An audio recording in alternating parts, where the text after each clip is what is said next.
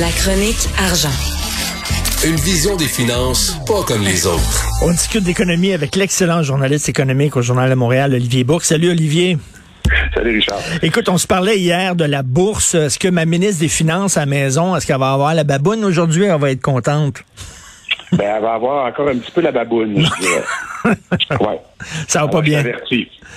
ça va pas bien, effectivement. Mais ça pourrait être pire. Faut se dire ça, Richard. Faut se dire ça parce que pendant la pandémie, je sais pas si tu t'en rappelles, euh, des fois, il y avait des baisses de 8 à 9% Ça, c'est beaucoup, là. On n'en est pas là. On n'en est pas là. Il y a toujours des soubresauts. Mais euh, jusqu'à temps que la situation ne sera pas réglée, en Russie, il y a des risques sur les marchés boursiers. Puis je lisais Michel Girard, notre collègue ce matin, qui nous parle de la saison derrière, parce qu'on l'oublie, c'est la saison derrière Ben oui. Et il dit les investisseurs, donc nous, on a l'impression d'être assis sur un baril de poudre avec notre portefeuille, puis on ne sait pas trop quoi faire. Évidemment. Puis on ne sait pas où mettre notre argent. Alors, pas de panique. C'est ce qu'on dit du côté des, des gestionnaires. Hier, Richard, c'était limité comme perte. Euh, le Dow Jones, notamment donc à New York, ça a reculé d'un demi pour cent, 170 points.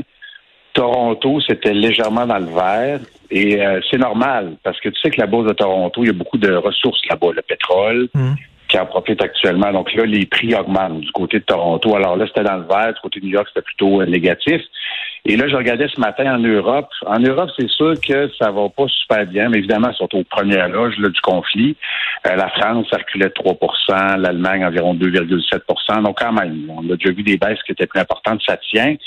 Et là, lorsqu'on regarde les fameux futurs, donc les échanges ici euh, sur les marchés nord-américains, donc avant la cloche, euh, ça va être une journée qui me parlait de, de ta ministre des Finances. Alors actuellement, 200 points de recul. Hey boy, OK. Journée baboune d'abord. Jo- journée baboune, mais tu sais, Richard, ça peut toujours s'améliorer dans la journée. Des fois, on part du rouge, on s'en va vers le vert. Euh, hey, je te parlais de la bourse de Moscou hier, euh, qui avait qui avait pas ouvert parce qu'on avait peur qu'il y ait un crash. Alors, on ne va pas ouvrir du côté de la bourse de Moscou jusqu'au 5 mars. Wow. Alors, toute la semaine, ça va rester fermé parce qu'on a peur d'un effondrement. Et le rouble qui a perdu environ 20% de sa valeur, je disais, il y avait quelques dépêches ce matin, le poids du rouble, donc la monnaie russe au niveau mondial, donc ce que pèse le rouble dans l'économie, s'est rendu moins important que le bitcoin. Hey Pas boy. une farce. Ah. Ouais. Ouais, parce que là, les marchés, tu comprends, là, évidemment, là, les investisseurs regardent ça, les marchés reculent, puis là, il y a différents endroits, donc on dit, bon, on n'ira pas mettre notre argent là-bas. Bon, on va peut-être pouvoir la mettre dans la crypto-monnaie. Alors, euh, on voit une hausse actuellement, donc, du bitcoin. Et l'or également, ça devient en quelque sorte, donc, des, euh, des valeurs refuges. Et là, malheureusement, on se dit, bon, ben, la guerre, c'est loin de nous, euh, mais ça aura un impact sur notre économie, ça, c'est sûr et certain. Les prix de l'énergie, on l'a dit hier, Richard, ça va être euh, très, très, très élevé. En fait, on est en train d'atteindre là, des prix à la pompe qu'on n'avait jamais vus. La Russie, euh, on le redit, c'est l'un des gros producteurs, c'est le deuxième producteur mondial. On a peur qu'ils retiennent sa production. Ben c'est ça, parce qu'ils autres, là, s'ils ferment les vannes, là, en Europe, là, ils vont être vraiment Ben oui. pris à la gorge, ils n'auront plus de pétrole, là. Ah, absolument, absolument, puis de gaz. C'est pour ça d'ailleurs, tu l'as vu, Richard, dès le départ, on a senti euh, un pays comme l'Allemagne, par exemple, qui est extrêmement, euh, on pourrait dire vulnérable, parce qu'à peu près 80% je pense, de leur énergie vient de la Russie. Au départ, lorsqu'on parlait qu'on allait déconnecter SWIFT, donc du, du grand réseau euh, de, banques mondiales, donc la Russie, ben l'Allemagne, on sentait qu'elle avait des réticences. Pourquoi? Ben parce qu'elle avait peur que ça ait un impact direct sur son économie, puis que la Russie décide de fermer euh, les robinets. Alors, évidemment, y a des tensions dans des pays qui sont producteurs, ben, on voit des impacts euh, donc sur le baril. Aujourd'hui, ça monte encore de 5% le baril de Brent. Puis quand ça monte au baril, bon, on le sait, ça monte aussi à la pompe. Alors, ça avoir un impact économique, cette guerre, si ça continue. On était déjà, on le sait, dans une spirale euh, inflationniste à cause de la pandémie. Puis on rajoute le pétrole.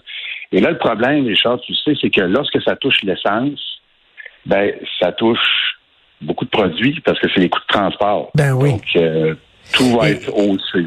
Et Olivier, euh, une, guerre, ça se fait, oui, avec des armes, mais ça se fait aussi avec des ordinateurs. On parle beaucoup de cyberattaques depuis quelques années. Mais là, vous avez un exemple. Martin Jolicoeur euh, sort un exemple concret de cyberattaque là, qui s'est déroulé à Joliette.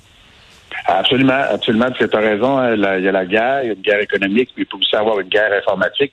Puis les Russes, on le sait, sont passés maîtres dans le, cyber-piratage puis les cyberattaques. On avait vu ça lors des dernières années. Et d'ailleurs, c'est l'intelligence aux États-Unis. Euh, le chantier des services secrets ont averti lors des derniers jours euh, qu'il y aura des attaques informatiques de la part de la Russie. Donc, euh, article, effectivement, de mon collègue Martin Julicas ce matin, allez lire ça. C'est l'usine de pneus Bridgestone de Joliette euh, qui a arrêté deux jours, donc arrêt complet de ses activités de sa production en raison euh, d'une cyberattaque. Puis le journal d'ailleurs a pu euh, mettre la main sur une note de service. On dit qu'il s'agit d'un cas de force majeure. Les opérations de l'usine sont interrompues. Donc, impact concret. Est-ce que les pirates veulent de l'argent, c'est ça? Donnez-nous de l'argent, puis on va vous permettre de retrouver vos données, c'est ça? Oui, des fois les pirates effectivement donc demandent de l'argent ou tout simplement euh, veulent arrêter la production. Euh, hmm. Donc pour euh, on pourrait dire donc pour faire en sorte que l'économie soit arrêtée ou dépend de l'économie. Puis ça c'est pas. Il y en a une dernière que je voulais te parler, à Alouette également. donc c'est la plus grande aluminerie du continent qui est située à cette île. Également, ils ont eu une panne de leur service informatique.